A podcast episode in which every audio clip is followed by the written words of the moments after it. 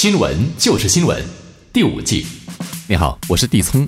本集节目的主题是使美国瘫痪、沉睡和分裂的觉醒文化 （Work Culture，W O K E）。这个 Work Culture 正腐蚀着亚洲和世界吗？二十一世纪，美国的这个觉醒运动 “Work is me” 并不是第一次发生。追本溯源，要先从美国的大觉醒运动 （Great Awakening），也称为大觉醒复兴运动，是在美国基督教历史上出现的几次复兴运动。大觉醒运动也被视为美国的宗教复兴，延续新教的宗教改革精神。这运动普遍被认为对美国的思想观念以至于社会生活产生重大的影响，这也确定了美国的宗教文化。而美国历史学界普遍接受，曾有四次大觉醒运动，分别是1730年到1740年，第一次大觉醒运动；第二次1800年到1830年；第三次1880年到1900年；第四次1960年到1970年。以前的大觉醒运动和现今二十一世纪的觉醒文化已出现了本质上的消壤之别。我们听听美国特约通讯员、美国公民李兴伟先生的说法。李先生，你好。李总好。我在美国住了大概有呃十五年，所以我刚过去的时候是九三年。那个时候呢，美国就是每个亚洲人都向往移民过去的一个国家。这个 work culture 呢，大概七八年前就开始慢慢有听到新闻。刚开始他们是在大学里面，大学里面怎么发生呢？有两个例子。第一个例子其实是在加拿大，有一个 professor of psychology，他叫 Jordan Peterson。那时候呢，因为有一些学生说他们的 pronoun 要变成 they them。好像我们男生 pronoun 不是 he him 吗？女生是 she her。那这些他们就说他们是 transsexual 哦，变性人，所以他们要变成 they them。所以这个 Jordan Peterson 他就觉得无理取闹。他说：“如果我要叫你 they them，英文的 grammar 就完全不对嘛。”他就想说，如果你是私底下叫我称呼你 they them，他也觉得 OK。可是问题就是，这个变成一个加拿大的政府好像要逼人家这样子讲，就是说你不叫他们 they them，你就是犯法，好像是这样子。然后 Jordan Peterson 他完全不支持这个，因为他觉得应该有 freedom of speech，所以这件事情就闹到很大。然后另外一个呢，就是在美国的一个 Evergreen College 有一个也是教授叫 Eric Weinstein，他的学校有一天。他们学生就说某月某日白人的学生不要来上课，你是白人你就不能去。然后这个 Eric Weinstein 他就觉得这样很不对啊，这样子也是种族歧视啊，他就说他不会这样子做。然后也是很多学生在那边骂他怎样的，所以那时候我就接触到这这两则新闻，我就觉得蛮奇怪的，这些年轻人。而且是大学生的想法。事情发生过后，这两个 professor 他就有上节目。上了节目过后呢，他们就跟我们大众这样子讲，他们也是有预言说这个东西会流出到我们社会上。可是那时候没有人相信，我也不相信啊。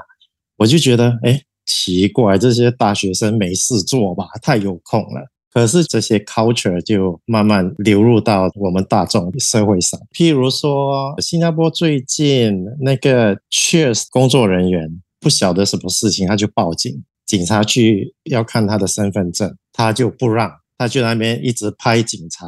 这个就是 work culture 的一个他们的做法。这个其实就是了，因为他们就是不相信警方，就是要跟警方对抗，不管什么事情。譬如说，美国有那些地方的 police 啊，这些东西都是一种 work culture。就是说，警方每次打压人民、欺负人民这样子，所以就我们不要警察局了，我们不要警察，这个是一个很荒谬的一个想法。OK，其实这个 work 就这个字面意义来看，它是一个保持清醒的意思。对，美国的 Great Awakening 有四大阶段。对，那其实应该来看的是大概是二十世纪初左右，有这样的一个意思，就是意识到社会和政治的不公正。并且与少数群体所经历的种族歧视和社会压迫做斗争。没错。第二点，这个词组的特殊用途。那么，如果说我们回顾刚才提到的那四大阶段，那二十世纪初的这个美国啊，其实当时黑人们高举写有 “Stay Work” 的标牌，嗯，来进行一个大规模的。反种族歧视运动这么样的一个起源，对。可是刚才您举的这个例子，似乎就把人们对于这个 work culture 觉醒文化跟觉醒主义导向了一种，你刚才说，哎，我们不要警察，不要警察局，对吧？嗯，一种有点偏激的那条路，对吧？对，刚刚开始 Great Awakening 都是好的。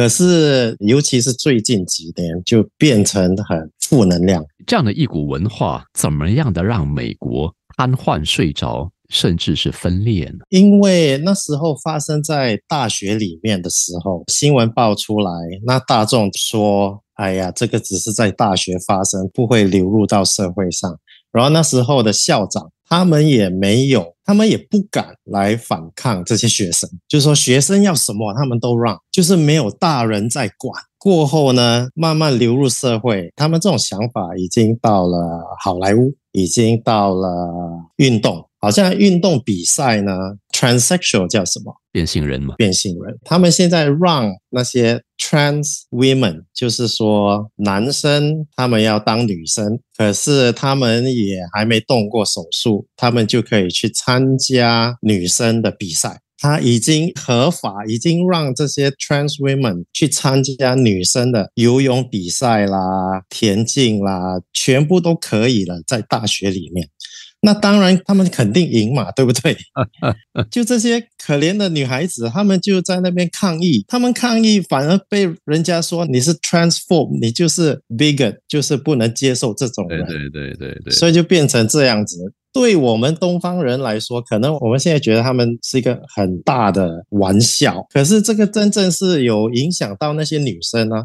因为很多时候，他们如果体育好的话，是会拿到大学的奖学金的。没错，所以对他们来说，有些就拿不到了，就因为这种事情，这个反而是造成不平等。对，反而更不平等。那么他们原本的那个目的就是要不能够不平等，现在反而是他们是制造者，对吧？对。站在一个中性的立场，不带有有色眼光跟偏见的来说这回事儿，这种做法有可能流入到亚洲、亚太区、东南亚，甚至新加坡吗？我也是在这边长大的，东南亚都是有变性人的，从小到大也有接触过几个，我们就很平等的对待你。可是你如果要参加比赛，那就不同的事情了。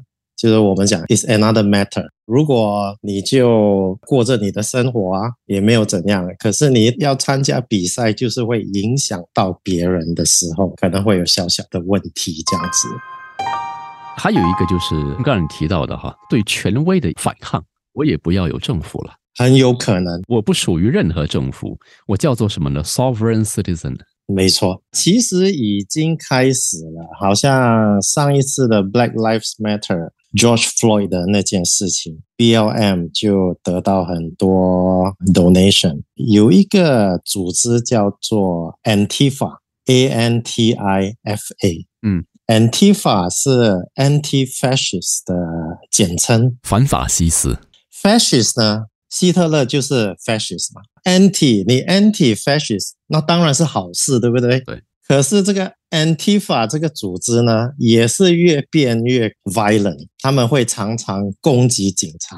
George Floyd 那件事情过后，Antifa 跟 Black Lives Matter 他们就联合起来。如果你 protest 不是 violent 的 protest，那没问题嘛。嗯。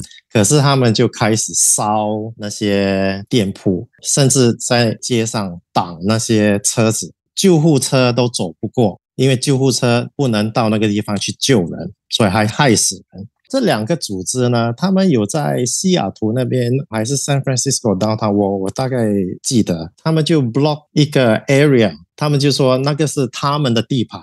警察都不能来，有有发生过，也发生过，好像警察也不去管他们，让他们自生自灭，大概几个礼拜吧，然后到最后还是把他们抓去了。过后因为这些事情发生了，所以美国大众才醒来，才说我们必须要有大人来管这些事情，不可以让这些年轻人就要做什么都做什么。可能三四年前吧，才慢慢开始，美国的大众才慢慢接触到 work culture，才知道他们是很危险。所以现在呢，美国越来越 extreme，就是说 Democrats 跟 Republicans，一个国家要管好，你跟反对党一定要沟通。可是美国，我觉得因为是有 social media，所以美国两个党。就越来越极端，他们不会听反对党的。每个州有州长嘛，每个城市有市长，所以就看你是 Republican 还是 Democrat 在管你的城市。譬如说，我住夏威夷二十多年，它有一个法律，就是你去店里面偷东西，以前呢就是说你偷两百块以上，你就要去坐牢。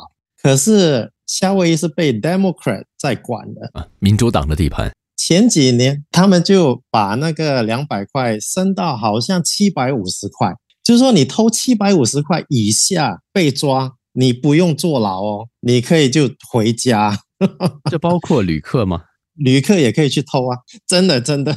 其他城市更糟，L A、San Francisco 啊，听说好像是一千块以上才要坐牢，因为他们 soft on crime。对犯罪手软，所以就很多人偷东西啊，就变成整个社会很乱。我在那边打工，我就在一间叫 CVS Pharmacy 的地方打工，它好像这边的 NTUC 这样。那些人就进来，大摇大摆的，还拿推车哦，东西放满满的就推出去。因为我们的 SOP 是我们不可以阻止他们啊，让他们偷。对我们不可以阻止他们。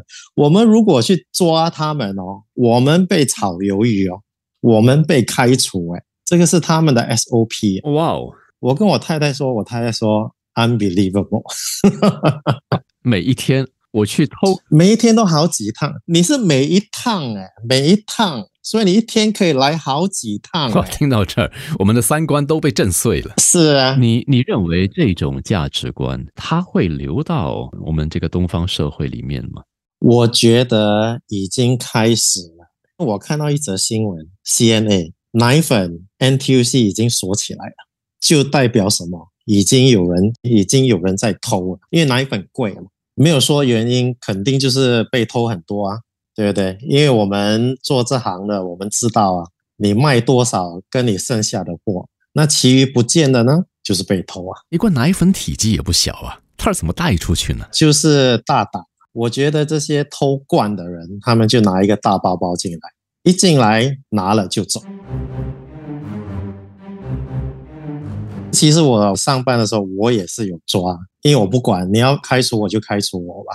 我看到的，我肯定抓。结果呢？结果还好，我的 store manager 没有报上去 corporate。他如果报上去，我就会被 fire。因为他跟我一样，他也是很喜欢抓人。